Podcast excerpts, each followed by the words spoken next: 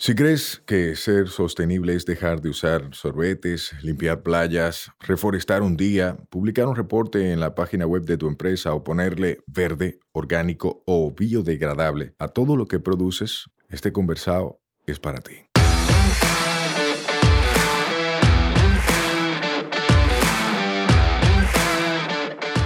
Hola, soy Sayuris Bonet, el motorcito detrás de la empresa Una Vaina Verde. Y hoy vamos a tener un conversado sostenible.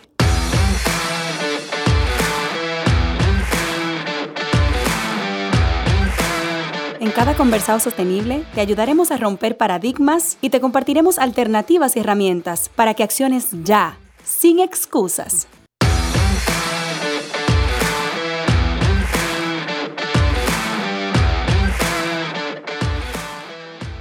Hola, hola, hermosa familia verde, ¿cómo están? Llegamos a un nuevo martes y con él a un nuevo conversado sostenible y estoy feliz porque tengo en cabina y le puse cara por fin a una persona que sigo de hace mucho tiempo, que me parece uno de los primeros emprendedores en vainas verdes aquí, aunque uno no se acuerde bien. Y ahora vamos a darnos cuenta por qué y es Ariel de Mr. Wife. Hola Ariel, ¿cómo estás? Feliz, muy contento de de que tú me hayas invitado a tu, a tu espacio, a tu, a, tu, a tu casa verbal, a tu podcast. Yo estoy muy contento. Gracias a ti por aceptar la invitación porque el honor es mío. Yo soy la que voy a aprender de ti hoy. No, no digas eso, espérate. Compromiso. Yo quiero empezar eh, con que la gente te conozca a ti. ¿Cómo tú te describirías como ser humano? ¿Quién eres tú? Eh, bueno, yo, independientemente de cualquier cosa, lo primero que yo soy es, o pienso que me define bien, un par de palabritas. Un roque izquierda inconforme. ¿Qué? Sí. ¿Roque izquierda inconforme? Sí, y roque izquierda porque generalmente yo no voy con la manada en casi ningún aspecto de, de la vida. Yo siempre trazo mi propio o desde hace un tiempo para acá siempre trato mi, trazo mi propio camino. Y inconforme porque esa es la vida. Cuando tú te conformas, cuando tú no entiendes que todo ya está ready, que no tiene una, una manera de mejorar o lo que sea, pues yo entiendo que ya lo que te quede morirte. Wow. Sí, porque ponle, ponle, un poco de mente a eso. Es decir, mira la misma tecnología, mira la misma vida. Eh, tú eres bastante joven, mucho más que yo. Y tú mismo te puedes dar cuenta de, lo que te estoy diciendo, cómo todos los aspectos de tu vida de alguna manera han mejorado tu, tu misma vida. Y ha habido gente que ha estado atrás de eso buscando mejoría. Quizás no sale tan bien, por ejemplo, con el tema de, vamos a poner un, tema rapidito, el tema de los alimentos. Eh, que hay aditivos que quizás en un momento fueron aditivos que eran aprobados, que sé qué, y ahora de 20 años después son cancerígenos. Bueno, en aquel momento era un, un algo bueno, pero hubo inconformes que siguieron investigando para ver si esos aditivos realmente eran buenos o no. Ahora podemos quitar esos aditivos y sustituirlos por otra cosa que no sean dañinos y sigue evolucionando para bien. Entonces, si tú te conformas, en mi caso particular, si me conformo, ya mejor que me desconecte. Wow, me parece súper interesante describirte como una rock persona... Izquierda, rock izquierda inconforme. Está chulo. Me parece una buena forma de empezar. Eh, o sea, y aquí va a haber conversación interesante, porque yo también. O sea, yo soy una persona que tú no me puedes decir que sí porque sí ya. O, Ni no porque no. Exacto. O esto porque yo soy tu papá. O sea, esos son argumentos que para mí son inválidos. ¿Cuánta pela me dieron? no te imaginas. Entonces, ¿qué? Cuéntame un chin de ti. O sea, ¿de dónde tú vienes? Cuéntame de tu infancia, un poquito de tu tra trayectoria, como para entender. Ya. no crea que eh, tú vas a encontrar en mí alguien que desde chiquito eh, tiene vena de emprendedor, que vendía caramelo, eh, qué sé yo qué. No. Un tipo muy normal, criado en Almas Rosa. Eh, normal. Yo no es del mejor de mi clase, no es del peor. Normal. Hijo de una maestra normal y de un militar fronterizo los dos. Mi papá de Guayubín, mi mamá de Bánica. ¿Sabes dónde está Bánica? Tú te rebalas en la casa de mi abuela en Bani, que cae en Haití. Ok. Ya, ya con eso te dije todo.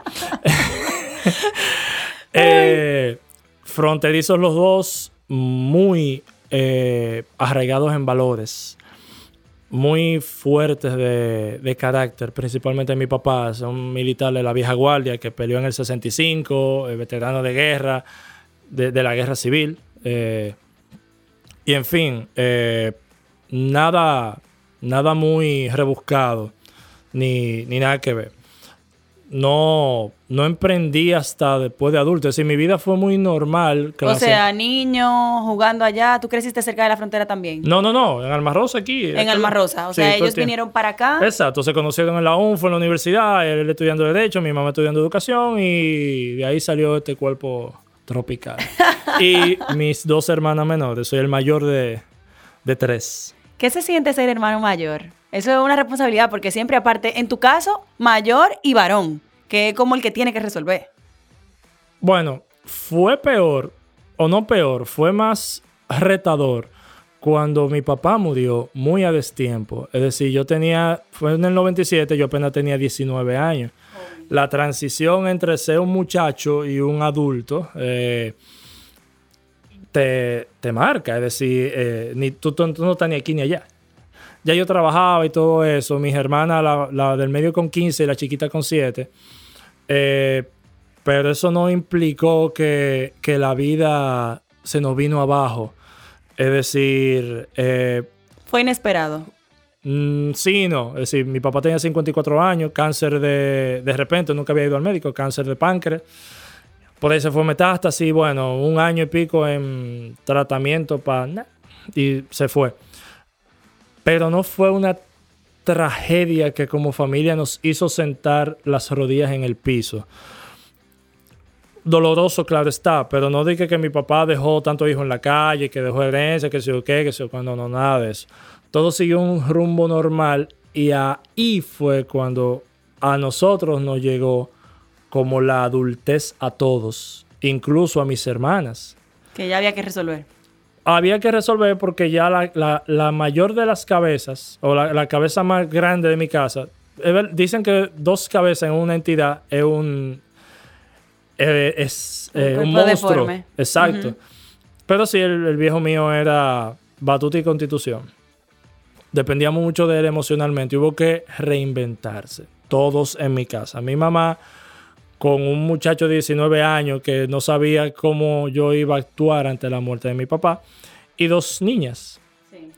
Pero Dios es tan misericordioso que nos puso en Teresa a los cuatro y le dimos para allá. No fue, no fue una cuestión que nos volvimos locos, ni mucho menos, simplemente sucedió. ¿Y qué pasó en tu vida? O sea, ¿estudiaste? Normal. Eh, me inscribí en la. Un año sabático me tomé para como reacomodar los muebles de la sala, de mi sala mental. Eh, me inscribí en la, en la UAS en ingeniería mecánica, que ahí es donde viene parte de la pasión de Mr. White. Si hay algo que a mí me ha apasionado siempre son los vehículos, desde que yo tengo uso de razón. Yo recuerdo que siempre, cuando ya me tocaba revisar Pensum y demás, de Intec fueron al, al liceo donde yo estudiaba, en Los Minas, frente a la maternidad San Vicente de Paul. Y yo vi el pensum de ingeniería mecánica, mención mecánica. Y yo dije, wow, pero Intec, no, no podía pagar Intec. mi papá no podía. Aunque él sí dijo que iba a hacer un esfuerzo en hacerlo, pero yo me puse de machito y le dije como que no, que sé qué, y me metí en la UAS, que era ingeniería mecánica nada más, sin menciones ni nada. Pero ¿qué sucede? Eh, lo, la UAS no es como ahora. La UAS es una chulería.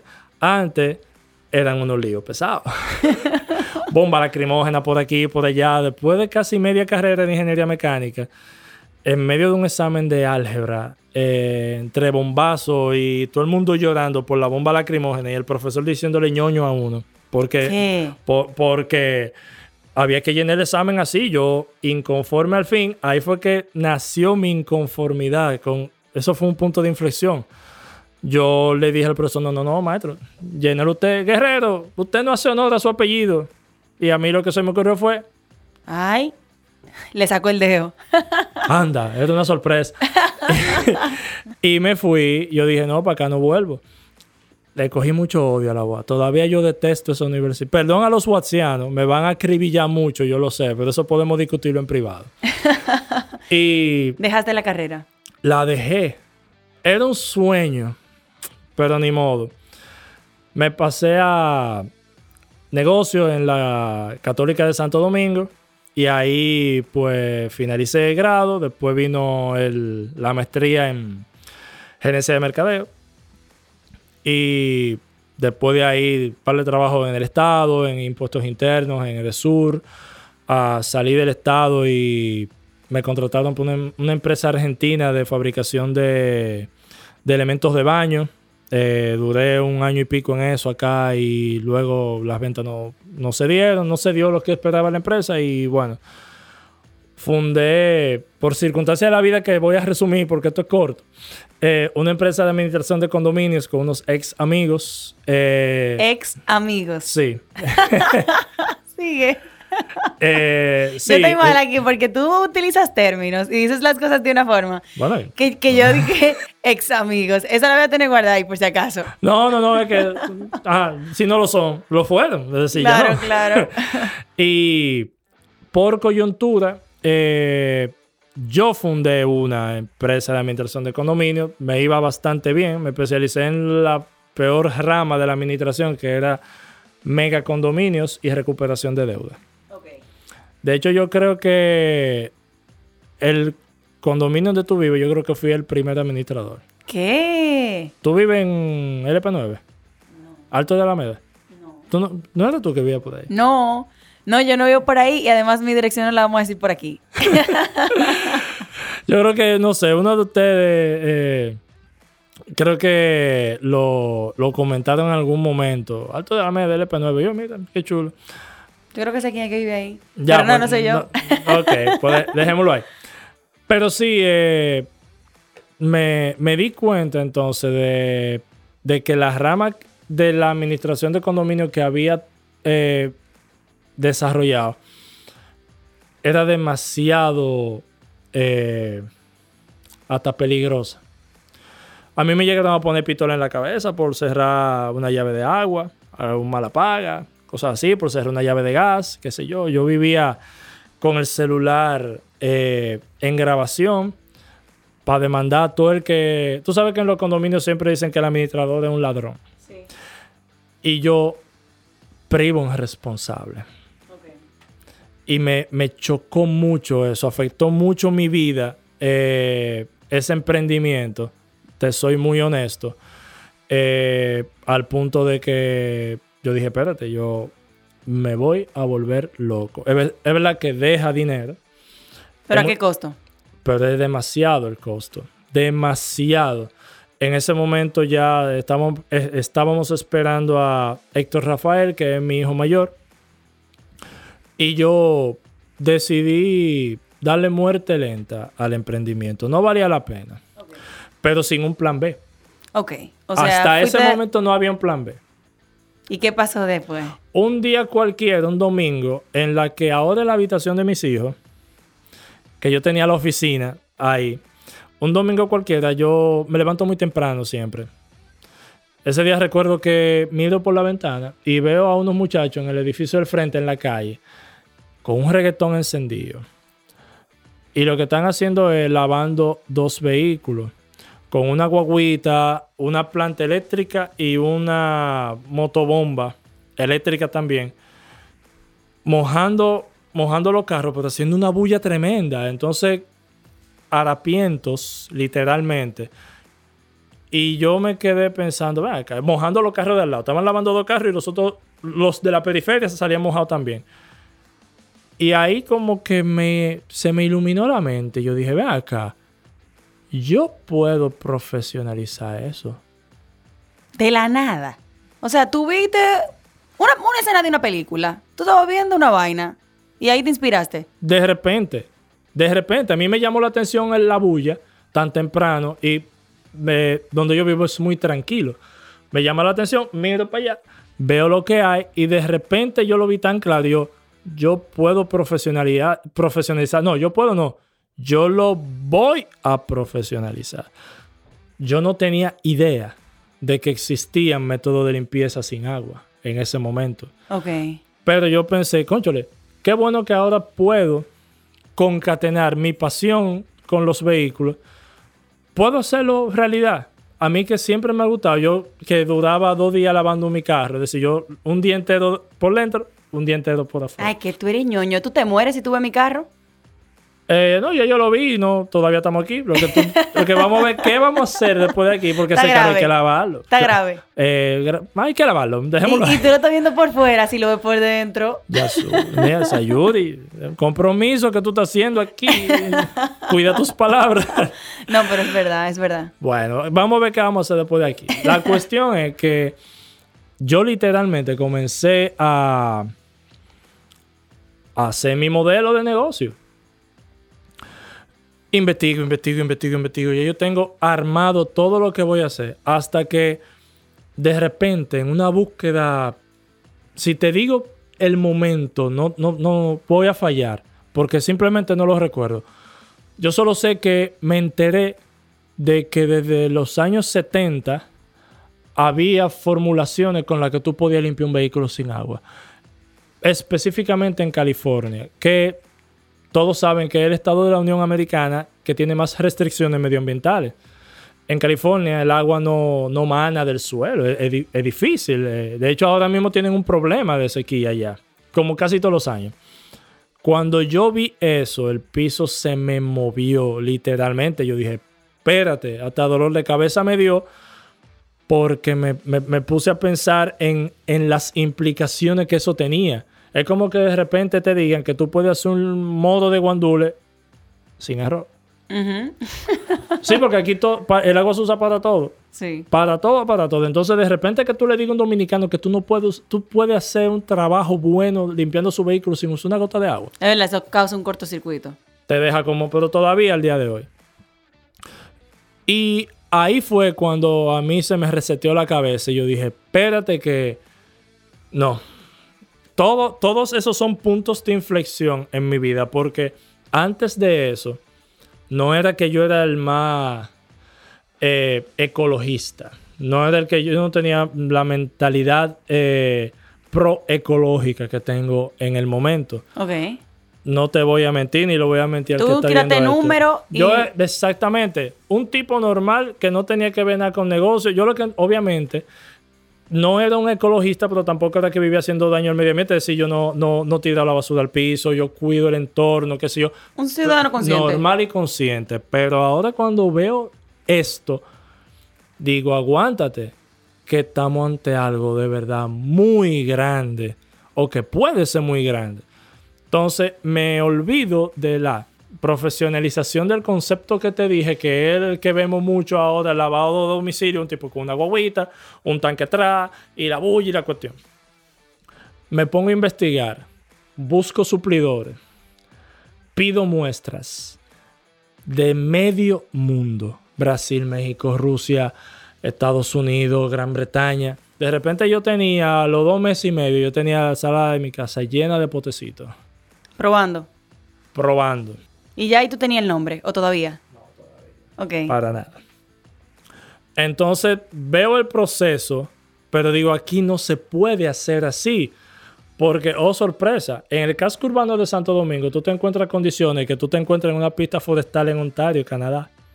Es decir, aquí en, Claro. el, en el centro de la ciudad tú te encuentras con un badén, una- un lodazal, una vaina que, contrale, a una ciudad allá no es lo mismo que una ciudad aquí. Una ciudad en, países desarrollados no es lo mismo que aquí.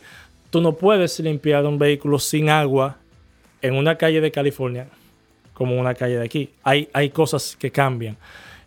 Y ya cuando yo tenía todo como armadito, dije, yo voy a platanar esto.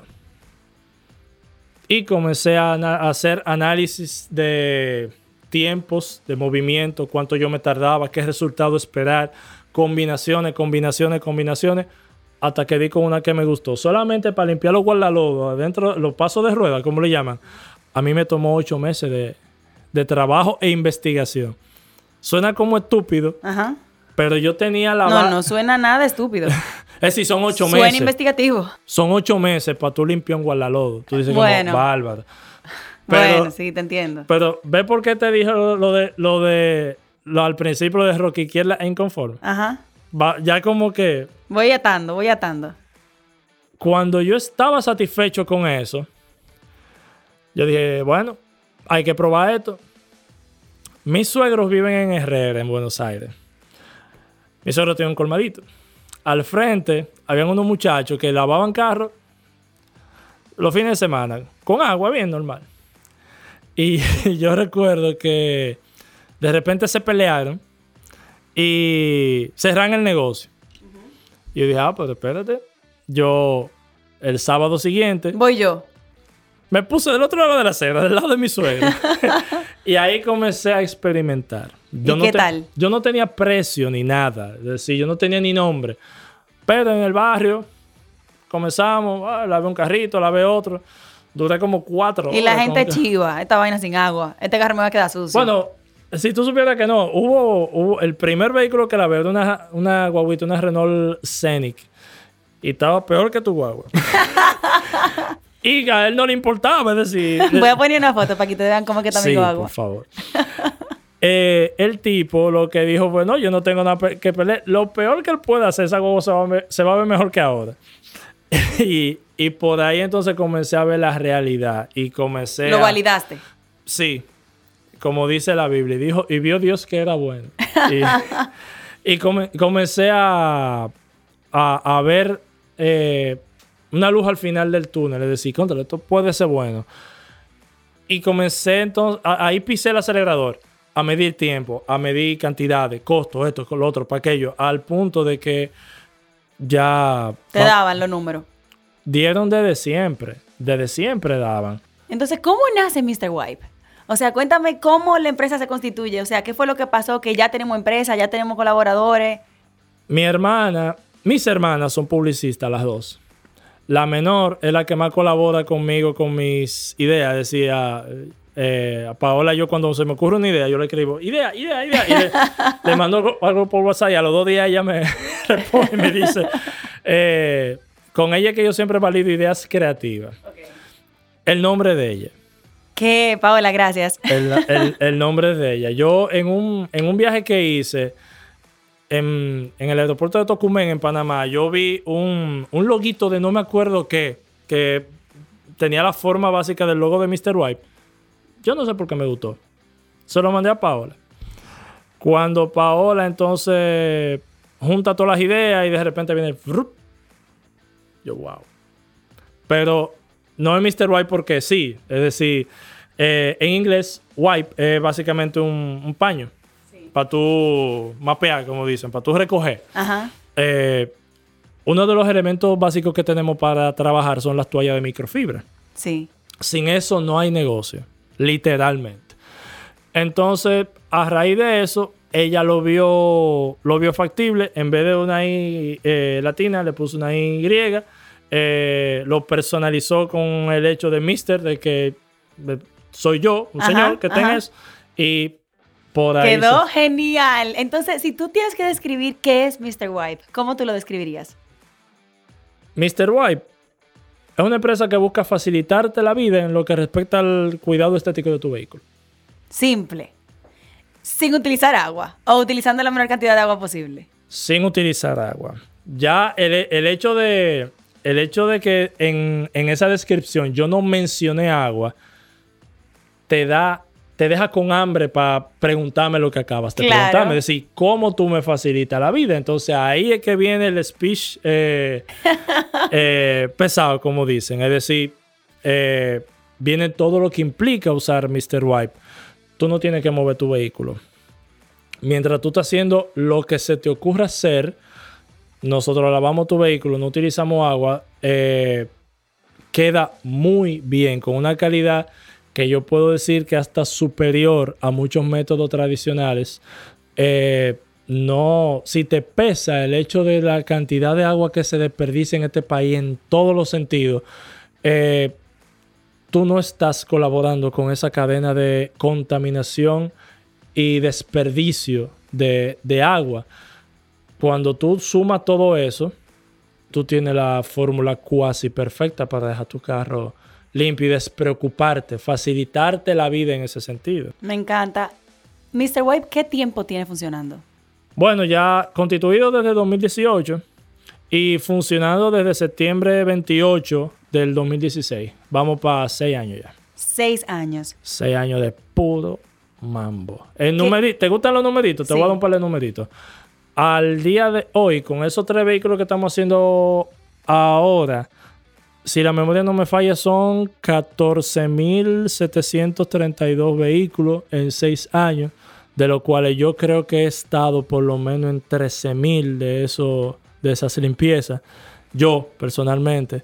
Estamos hablando de cerca de 2.776.000 litros de, de, agua ahorrado, que son cerca de 800.000 galones de agua que no han sido desperdiciados ni, ni contaminados.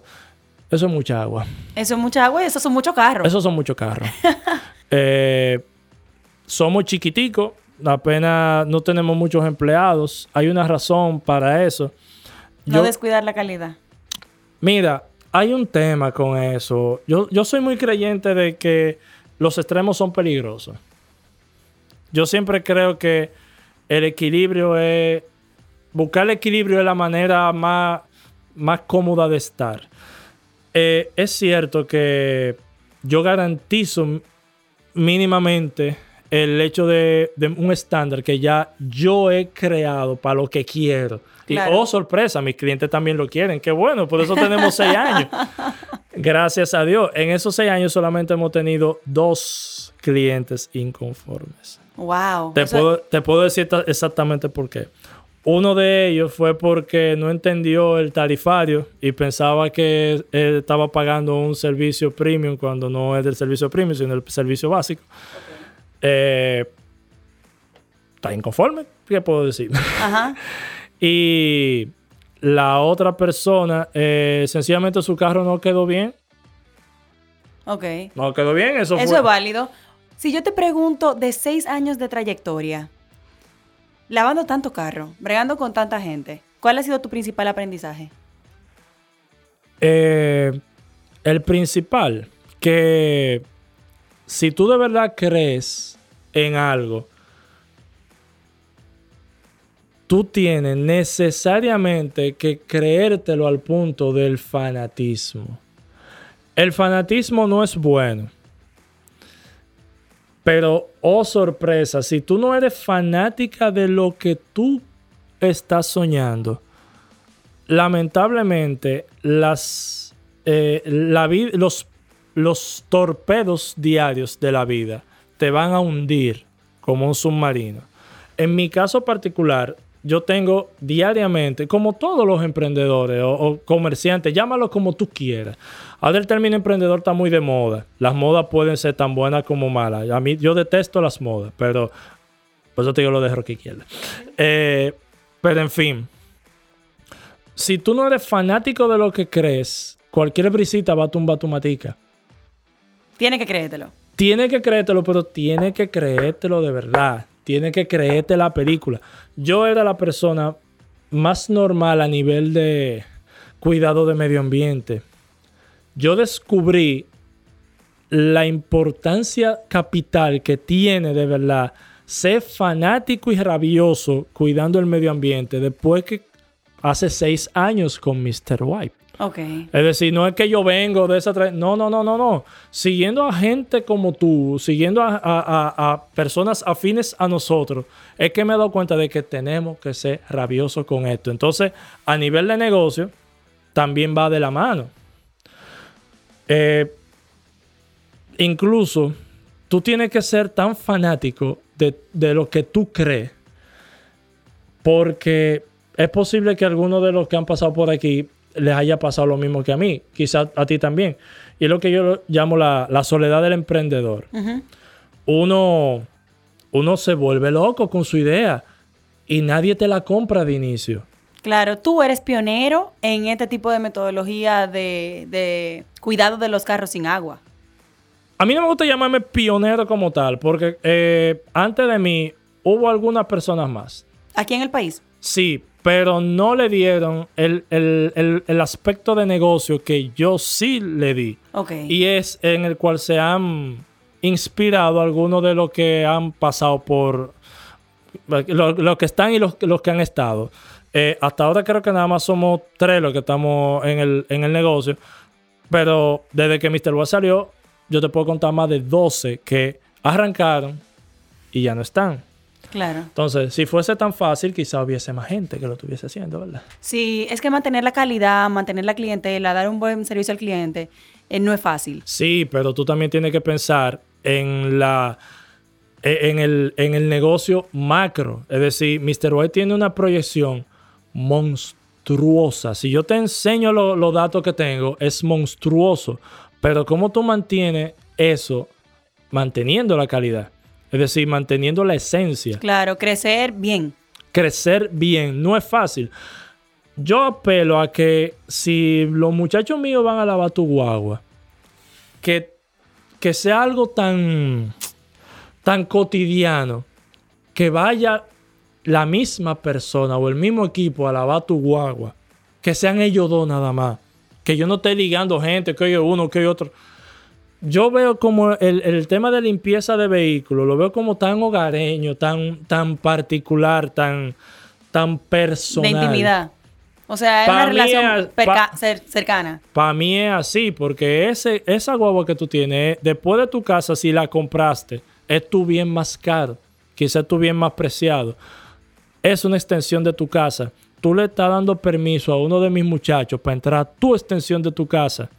Ese carro habla mucho de ti y no por no, no por Ay, no me diga eso No, porque no, ahora está no me- sucio. no me malinterprete. Arréglalo. Ok. Eh, déjame cómo. No, no te apures, hombre. Es bromeando. es una fin. realidad. Ahora mismo quien lo ve dice, a ella no le importa cómo se vea su carro. Y es verdad. Sí y no. Y eso es lo que yo quiero cambiar con Mr. White. ¿Por qué tu carro está así? Porque no tengo tiempo. No, no es eso. Además de que no tienes tiempo, ese vehículo de alguna manera es una herramienta de disfrute para ti. Sí, Y disfrutar un vehículo implica ensuciarlo. claro. Eso a mí me da pique también lavarlo para ensuciarlo. Punto. O- punto. Tu carro habla mucho de ti en todos los sentidos. Entonces, quien está lavando tu carro Tiene que entender eso. tiene que entender eso.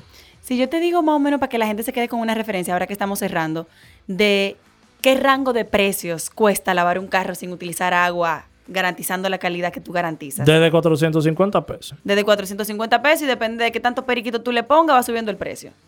Y el tamaño también. Es decir, el tamaño y, y lo, que el, lo que el cliente pida de nuestro tarifario, que son poca- pocas, pocas opciones para facilitarle la vida a la gente. Pero mira, si tú supieras que yo me lo esperaba mucho más caro, porque yo he ido a Car Wash, te soy sincera, donde tú empiezas pagando 800 pesos como que nada nada, y tú espérate que lo que me lo van a hacer el vehículo. Realmente, todo el mundo nos dice, concha, tú tienes esos precios muy bajitos, qué sé yo. Todo el mundo lo primero que hace es subir los precios. Yo lo que de- decidí fue darle mente a los costos. Wow. y dale, ve, ve por aquí, por aquí, por aquí. No he tenido necesidad de subir los precios hasta ahora. Es decir, ¿ves? ¿Por qué no voy con, la, manada? Sí, si yo te digo para cerrar, ¿qué consejo tú le darías a las personas que están buscando emprender en algo? Porque tú has pasado, por lo que te he escuchado hablar, tú has pasado por trayectoria de muchos cambios. eh, y tú has persistido con Mr. Wipe seis años en un servicio Ah, sí. innovador para este país. Eh, y no solo para el país, o sea, en un servicio innovador, en un servicio que está cuidando el planeta, que está haciendo una alternativa, que está buscando una solución. ¿Qué mensaje tú le darías a la gente que está pensando emprender en estas vainas? Eh, te lo adelanté. Eh, si tú crees en eso, de verdad, eh, tírate a lo grande. Es decir, si, lo haces, tírate de cabeza y hazlo rápido, porque si no se da, mientras más rápido te des cuenta que no se da, es mejor. Porque así tú puedes hacer clinch para modificar, cambiar o reestructurar todo. Desde mi posición ahora es muy fácil decirlo. Pero es que no te puedo decir otra cosa. Sé fanático de lo que, de lo que piensas. Y por Dios, usa las herramientas. Joven dominicano, el Internet no es para ver TikTok nada más. De donde yo bebí, tú puedes beber. Usa el internet. Eh, usa YouTube de una manera sabia. Eh, ahora ustedes de esta generación, yo tengo 44 años, yo me siento un viejo por muchas cosas, pero yo digo que tú eres una muchachita y tu generación tiene tanta facilidad para hacer las cosas y para hacer las cosas bien, tiene todos los medios.